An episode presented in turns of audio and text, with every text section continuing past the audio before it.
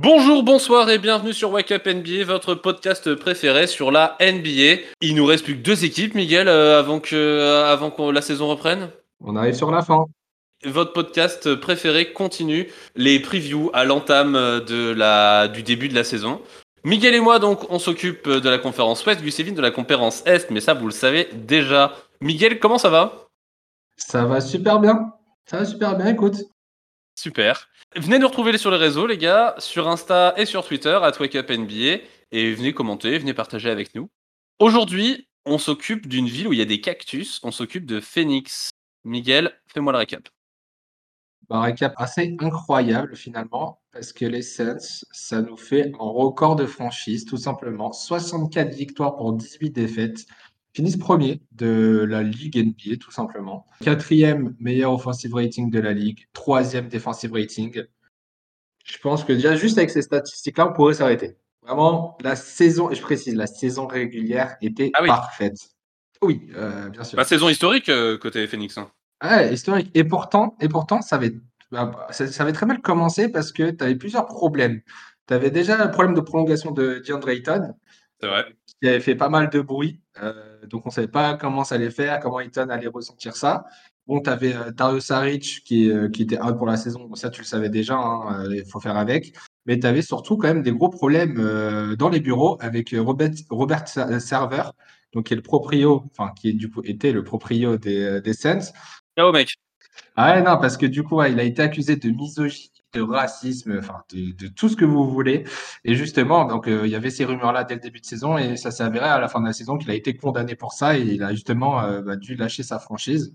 Donc tant mieux, ciao, ça dégage.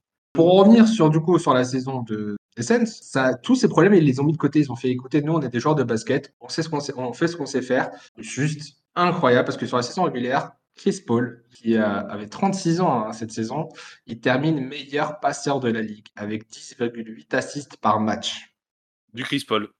C'est incroyable. Donc déjà, tu as ça. Tu as ensuite Devin Booker. Devin Booker qui a, qui a, fait sa saison tranquille. Et sur la fin de la saison, il s'est rendu compte que bah, la discussion MVP, elle était un peu incertaine. On ne savait pas c'était qui le MVP il a fait attendez les gars, moi je suis pas dans la course et là il te cale des matchs à 49 points, 48 points et le mec il est rentré dans la course mais d'une vitesse, j'ai jamais vu ça. On a Michael Bridges, gros défenseur extérieur qui était dans la course au Deep Bon, il l'a pas eu malheureusement, mais euh, il fait que d'apparaître dans la course au Deep Je pense qu'au bout d'un moment, il va l'avoir. Il faut juste attendre. Et je pense que le plus important, celui qui, a fait que ce résultat, enfin, qui a fait ce record de franchise, bah, c'est Monty Williams, le coach, qui a été élu coach de l'année. Euh, quand tu bats un record de franchise comme ça, euh, je pense qu'il n'y a pas d'autre choix que de lui donner. le collectif était incroyable. Donc voilà, ça c'était la saison régulière. Parce que maintenant, on va passer aux playoffs. Et les playoffs, c'est une autre histoire. Playoffs, tu arrives, donc tu es premier, tu affrontes le huitième, qui finalement était le neuvième, qui était les Pelicans, qui sont sortis du play-in. Tu gagnes cette série-là 4-2. Donc tu perds deux matchs contre des Pelicans. On ne les voyait pas en fait en prendre deux tout simplement. Donc là déjà, il y avait un petit message d'alerte. Sans attention parce que deuxième tour, tu affrontes Dallas. Et là, cette série a été incroyable parce que en fait, ça s'est rendu coup sur coup. Phoenix favori. Phoenix favori pour aller jusqu'en finale NBA, hein, tout simplement. Peut-être pas favori pour le titre, mais enfin, tout le monde les voyait aller bah, terrasser tout le monde vu leur saison. Et là, bah, tu es tombé sur un Luka Doncic, un, Jalen Brunson euh, qui ne sont pas laissés faire. Et le match est parti en Game 7. Donc, euh, c'était le match de la win, celui qui gagne pas ce prochain tour. Et le match joué à Phoenix, dans l'Arizona. Et pourtant, ils se sont pris, je pense, une grosse branlée, plus 33. Elle a fait très mal celle-là. Et du coup, en fait, tu pars de ta saison historique sur ce match-là. Paul avait mal à la main. Non, non, je, me permets de sortir une petite punchline. J'adore Phoenix, hein, attention. Mais c'est parce que, voilà, Chris Paul, euh, soit c'était la bonne excuse pour dire euh, Ah, on a perdu contre Dallas alors qu'on était favoris parce que j'avais mal à la main. Soit c'était peut-être aussi un peu le côté euh, Bah, en fait, Chris Paul, à chaque fois dans les moments décisifs, il a mal quelque part. Il y a un problème, il y a un pépin physique. Et c'est chiant. C'est chiant parce que, bah, à chaque fois, là où on l'attend, bah, il, il manque quelque chose. Et ça m'embête. Mm. On continue sur ton récap, euh, parce que du coup, euh, là, ça, a impacté jusque-là en début d'année. On a eu du coup un petit problème relationnel donc entre DeAndre Ayton et Monty Williams, euh, le coach. C'était dans le Game 6 ou dans le Game 7 que DeAndre Ayton, du coup, a pas eu les minutes de jeu qu'il voulait. Monty Williams a préféré le laisser sur le banc dans un moment décisif. DeAndre Ayton l'a mal pris. Et à l'abord donc de cette nouvelle saison, malgré que DeAndre Ayton ait quand même signé sa prolongation, bravo à lui, euh, je vais parler du marché de l'été juste après, il nous a fait comprendre dans un Media Day qu'il avait toujours pas parlé avec Monty Williams pendant l'été. Monty Williams lui a dit que bah oui, pendant l'été euh, c'était le temps euh, personnel et que du coup il retrouvait ses joueurs qu'au moment du début de la saison. Et le journaliste du Media Day a ensuite demandé à DeAndre Ayton s'il était heureux d'être à Phoenix. Il a répondu que oui, avec une désinvolture qui nous laisse paraître qu'il n'avait pas l'air si heureux que ça. Aujourd'hui, quelques semaines sont passées, on a des annonces publiques comme quoi ils ont parlé que ça va mieux et qu'il est heureux d'être là. Oui. Ça reste un petit peu mitigé. Est-ce que c'est des annonces publiques pour nous rassurer? Est-ce que c'est vrai? Je sais pas, mais en tout cas, en interne, ça a pas l'air d'être super joli. On en reparlera un petit peu plus tard. Moi, je vais me concentrer sur le marché de l'été. Pour ce qui s'est passé, déjà Phoenix, tu l'as dit tout à l'heure, Devin Booker dans la course au MVP. Euh, les gars, on le prolonge à combien, Devin Booker? Le max? Oui, tout le monde est d'accord? On s'est pas posé de questions. Voilà. 220 millions sur 5 ans, aucun souci avec ça. DeAndre Ayton, donc lui qui prolonge à 130, un peu plus de 130 millions sur 4 ans. Logique. Le mec est le troisième meilleur joueur de l'équipe. C'est le 7-footer, il est trop important. Tu le gardes, c'est cohérent. Dans les départs, on peut noter le départ de Aaron Holiday et Javal McGee, qui font plutôt mal parce que c'est deux excellents défenseurs. Un dans le back court, un dans le front court. On a également Alfred Payton et Frank Kaminsky qui partent. Bon, moins important, pas des joueurs très impactants. Et dans les arrivées, donc on a Damian Lee, qui est un arrière plutôt scoreur, qui apporte un joueur qui, est bon dans le scoring, qui apporte du spacing surtout, notamment. On a Josh Okogi, qui lui est plutôt un arrière défensif, donc qui compense, on va dire, légèrement le départ d'Aaron Holiday. Et on a l'arrivée de Jock Landale, qui est euh, du coup euh, un sophomore, qui sera sans doute le pivot backup de DeAndre Ayton, étant donné que Javal McGee est parti, il fallait trouver quelqu'un pour le remplacer. Donc c'est Jock Landale qui va, qui va faire le taf, voir ce qu'il va donner, mais je pense qu'il va falloir le développer. Euh, il aura sa minute de jeu pour ça et on verra ce qu'il va donner. Avec ce marché de l'été, Miguel, quelles sont tes interrogations concernant Phoenix? Bah Déjà, forcément, tu en as parlé, hein, DeAndre comment, comment gérer ça dans le vestiaire? Parce que c'est ce qui se passe sur le terrain, tu, tu l'impactes aussi avec ce qui se passe dans les vestiaires. Et si ça se passe pas bien dans les vestiaires, ça se passe pas bien dans le terrain. Ouais. Là, c'est la vraie question, je pense, du début de saison. Ouais, ouais, complètement. J'espère vraiment que le groupe va aller mieux. Parce que si Ayton nous dit, enfin, nous fait comprendre, ou même si lui le ressent, en fait, ça, ça part même de là, si lui se sent pas bien en étant à Phoenix, que ce soit dans la ville, dans sa vie perso, mais encore plus et, surtout dans le groupe, dans, le collectif sportif, en fait, il y a un truc qui va pas et c'est avec ce genre de relationnel en interne bah, qu'une équipe ça floppe, que ça rate ses playoffs et qu'ensuite bah ça foire complètement. Donc, faut arranger ça le plus vite possible. Est-ce que c'était une question de contrat? J'espère, étant donné qu'il a prolongé, j'espère que ça ira mieux. Sans doute qu'il y a du relationnel à, gérer un petit peu. Donc ça, j'ai envie de dire, on va laisser faire Monty Williams. Sans doute qu'il y a Chris Paul qui va apporter sa petite papate. Ça va permettre de pouvoir gérer tout ça. Mais j'espère vraiment que ça, va aller mieux parce que si le groupe vit mal, euh, l'équipe ira mal sur le terrain également, hein, comme tu dis. C'est sûr. Moi, la question qui me taraude, t'as vu, j'ai utilisé le mot taraude. C'est rare que j'utilise des mots comme ça. eh oui, il faut défendre. C'est surtout les Suns. Comment est-ce qu'ils se relèvent par rapport à leur flop en playoff de l'an dernier? Bah Écoute, euh, je pense qu'il n'y a pas 30 000 solutions pour ça. Pour te relever, déjà, il faut gagner des matchs. Et comme on l'a dit, pour gagner des matchs, il faut que dans le vestiaire, ça se passe bien. Ouais. Donc, euh, vu la saison historique qu'ils nous ont fait la, saison dernière, enfin, l'équipe a montré qu'ils étaient capables de, de, gagner plein de matchs. Donc, là, en fait, la vraie revanche qu'ils vont devoir avoir, c'est en playoff. Là, je pense que les playoffs, il ne devrait pas y avoir de soucis, vu l'équipe, vu la saison qu'ils nous ont fait l'année dernière. Là, en playoff, tu sais que tu vas arriver avec un mental déjà euh, assez compliqué parce que tu t'es pris euh, un grand coup de karma euh, l'année dernière. Donc là, c'est là-dessus que ça va devoir se jouer. Mais pour ça, bah, il faut déjà régler les problèmes dans le vestiaire, les problèmes avec Ayton. Et si ça ne se règle pas, bah, quitte à le transférer et prendre quelqu'un d'autre à sa place. Mais c'est sûr que si le groupe ne vit pas bien, derrière, ça ne sert à rien, ça ne va pas se relever, tout simplement. Ah ouais, c'est clair que ça ne va pas se relever, ouais. Ouais, là, faut qu'ils repartent avec la même confiance que l'année dernière. Ça, c'est pas possible de faire autrement. Et, et ouais, il faut que le groupe, il faut qu'ils règlent leurs problèmes en interne. Hein. Ça, c'est obligatoire. Moi, je dirais même, euh, qu'ils n'hésitent pas à gérer un petit peu leur load management pour euh, éviter les blessures, surtout autour de Chris Paul, parce que bah, le mec il se rapproche de plus en plus de l'EHPAD. Je me moque un peu, mais c'est vrai qu'il tombe quand même à 11 passes décisives par match, donc euh, bon, il est toujours là, il est toujours là, CP3. Hein. Un bon petit vieux. Ouais, c'est un bon petit.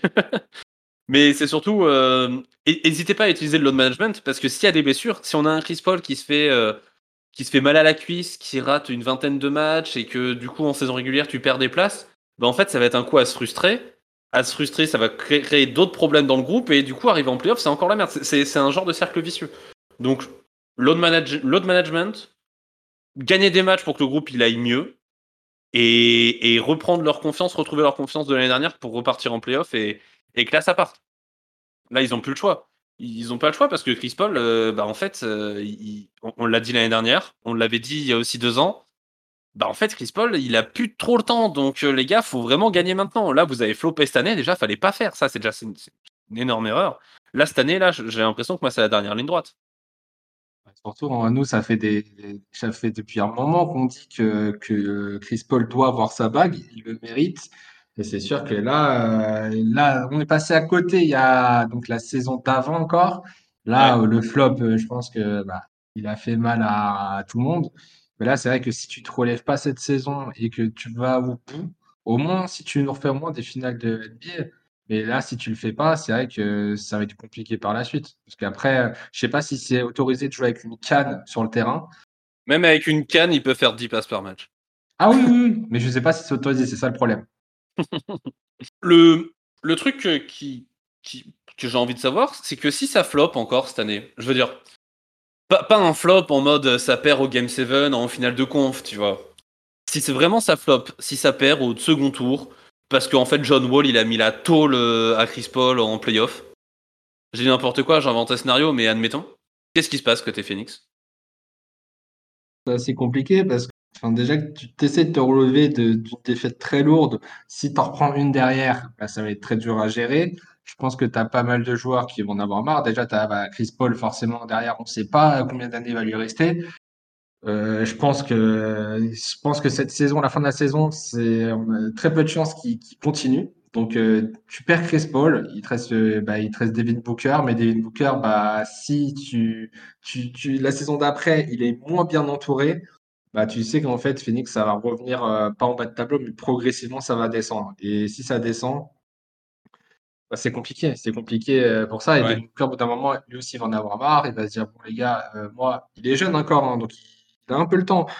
Mais je pense que ça peut le saouler très vite et là, il va vouloir être dans une équipe plus compétitive. Parce que là, il est dans l'équipe compétitive, mais le problème, c'est que si l'équipe commence à se dégrader, et là, en fait, pour moi, c'est simple, c'est cette année. Enfin, déjà, on l'a dit l'année dernière, on l'a dit l'année d'avant, mais là, les gars, plus on s'approche, plus, euh, plus ça va être trop tard, en fait. Donc, euh, c'est là, ils ont encore le temps, à mon sens. Ils ont encore le temps d'aller gagner cette bague. Mais là, par contre, l'année prochaine, ça va se compliquer encore plus. Et plus on va avancer, plus ce sera compliqué. Là, on a un Chris Paul qui a 37 ans. Il a un contrat jusqu'en 2025, donc jusqu'à ses 40 ans. Tant mieux pour lui. Mais moi, je me dis, Là, en fait, j'ai un peu le sentiment que Phoenix, ils ont deux chemins à prendre. C'est soit c'est la rédemption, ça retourne en finale, ou au moins en finale de conf, tu vois. Ça nous fait une belle saison et ça va loin. Soit j'ai l'impression que c'est une descente aux enfers. Là, cette année, ça va nous refaire une saison correcte. J'ai le sentiment que si ça floppe en playoff, ils sont capables de Chris Paul, ça dégage. Parce qu'en fait, on a un Devin Booker qui a 25 ans, qui est un scoreur euh, de dingue. On a un DeAndre Ayton qui a 24 ans, et bon, on va voir comment ça, on va voir ce que ça donne dans le groupe, mais si ça va mieux, vu le rôle qu'il a, on le garde. Michael Bridges, du Joe Crowder qui a 32 ans, bah ça, on les garde. Du Landry Chamet qui peut shooter, on le garde aussi. Cameron Payne qui a montré de très bonnes choses à la main, on va voir ce que ça va donner par la suite, mais pourquoi pas le garder, ou ça peut toujours servir une, de monnaie d'échange. Du Cameron Johnson, du Torrey Craig, pareil. Donc en fait, à tout moment, Chris Paul, il peut partir. Et ben, en fait, tu vas récupérer un autre meneur, tout aussi gestionnaire. Bon, il sera peut-être pas aussi bon que Chris Paul, mais si le mec, il a que 28, 29 ans et qu'il peut permettre d'emmener l'équipe, ben, en fait, je serais pas surpris si l'année prochaine, Chris Paul, il part. Après, il va falloir trouver à qui refourguer. Mais. Je pense qu'il y en aura. Ça dépend de son, son, niveau de jeu, hein, mais je pense qu'il y en a pas mal qui seront ouverts à le prendre. Hein. J'ai en fait, moi j'ai vraiment le sentiment que Phoenix ça va flop dans les dans les prochaines années et j'ai peur de voir la fin de carrière de Chris Paul, pour être honnête. Ah mais tu vois, quand même, c'est intéressant de de dire ça parce qu'en disant que tu penses que ça va flop dans les années à venir, sachant qu'en soi, il y a déjà quelques années, heu, les Suns, c'était un gros flop. C'était l'é l'équipe la plus naze de la NBA. Ouais, Là, ils sont ils sont revenus en force d'un coup et grâce à l'arrivée de Chris Paul. à l'arrivée de Chris Paul, il y a surtout Devin Booker. Ouais, mais Devin Booker était déjà là depuis quelques années. Bon alors il a il a clairement level up, Ouais, hein, c'est clair, level hein, up, oui. oui, c'est un un excellent scoreur. Mais c'est lors de l'arrivée de Chris Paul que Phoenix, ils ont fait pas de playoff à finale NBA. Enfin, tu vois, c'est quand mais même passé du tout au tout, hein. Mais ouais, voilà, moi ça, me fait un peu peur. mais en tout cas, pour cette année, quand tu parles de rédemption ou de descente aux enfers, bah, moi, clairement, vu la compétition qu'il y a autour, heu, je pencherais plus quand même pour la descente aux enfers parce que, à moins d'être très bon, parce que tu vas tomber sur des très fortes équipes, hein. Ouais. là, à moins d'avoir tous les as de ton côté, ça va être compliqué pour les Suns et j'espère qu'en tout cas, le groupe sera assez solide pour, heu, pas éclater juste après, heu, après ça. Ouais, ouais, complètement. On passe au prono? Pronostico. Écoute, je pense que les Suns, c'était l'équipe la plus compliquée à caler sur ce classement Je suis bien d'accord avec que toi, ouais. c'est c'est une équipe que qui qui qui peut aller qui peut être très haut au classement et un peu plus bas au classement. Moi, je les ai mis 2e du classement de la NBA, donc une place de moins que l'année dernière D'accord. Parce que tu as toujours cette interrogation avec Ayton, comment ça ça va ça va se jouer, mais je pense que ça se passera bien. Quand même enfin les les joueurs sont quand même professionnels et il y aura pas de souci, je pense, là-dessus. Mais je les vois pas, en tout cas, faire un record historique comme l'année dernière. Je pense va perdre un peu plus de matchs, mais je le vois quand même assez solide, donc heu, je les mets 2e, heu, de la conférence Ouest. OK et je me permets de te lancer là pendant que tu y es. En playoff, tu vois comment? Bah, écoute, heu, en play-off, je les vois comment? S'ils 2 c'est qu'ils ont été assez bons, donc je pense que le premier tour, il y aura pas de souci et en fait, ça va être le deuxième tour, ça va être au même endroit que l'année dernière. Et ça va dépendre contre qui ça tombe. Et j'espère que ça tombera, heu, sur une équipe, heu, où ils vont pouvoir s'en sortir. Parce que si c'est pas le cas, heu, bah, là, c'est rebelote. Très bien. Bah, écoute, moi je les vois 4e, heu, une saison un petit peu plus balancée, une concurrence qui revient, donc des équipes qui risquent de passer devant. Phoenix, comme je l'ai dit, j'espère qu'ils vont jouer un petit peu sur le load management, qu'ils vont reposer un peu quelques joueurs. C'est pas grave si on perd quelques matchs. On a pris l'expérience des playoffs. L'objectif, c'est plus la saison régulière. Ils finissent quatrième, l'avantage du terrain au premier tour. Mais malheureusement, je pense qu'au second tour, voire troisième tour, je pense que j'espère qu'ils vont pas prendre un gros flop. J'espère qu'ils vont sortir quand même avec les honneurs, un game 7, un match serré, quelque chose quand même de correct. Et à voir ce que ça va donner par la suite. Mais j'avoue que ça me fait un peu peur. Je suis d'accord. Merci à tous de nous avoir écoutés. N'hésitez pas, euh, encore une fois, à aller écouter nos potos Gus Evans qui s'occupe de la conférence Est. Nous, on se dit à demain pour la prochaine et dernière preview. Ciao tout le monde, vive le basket et vive la NBA. Salut les gars!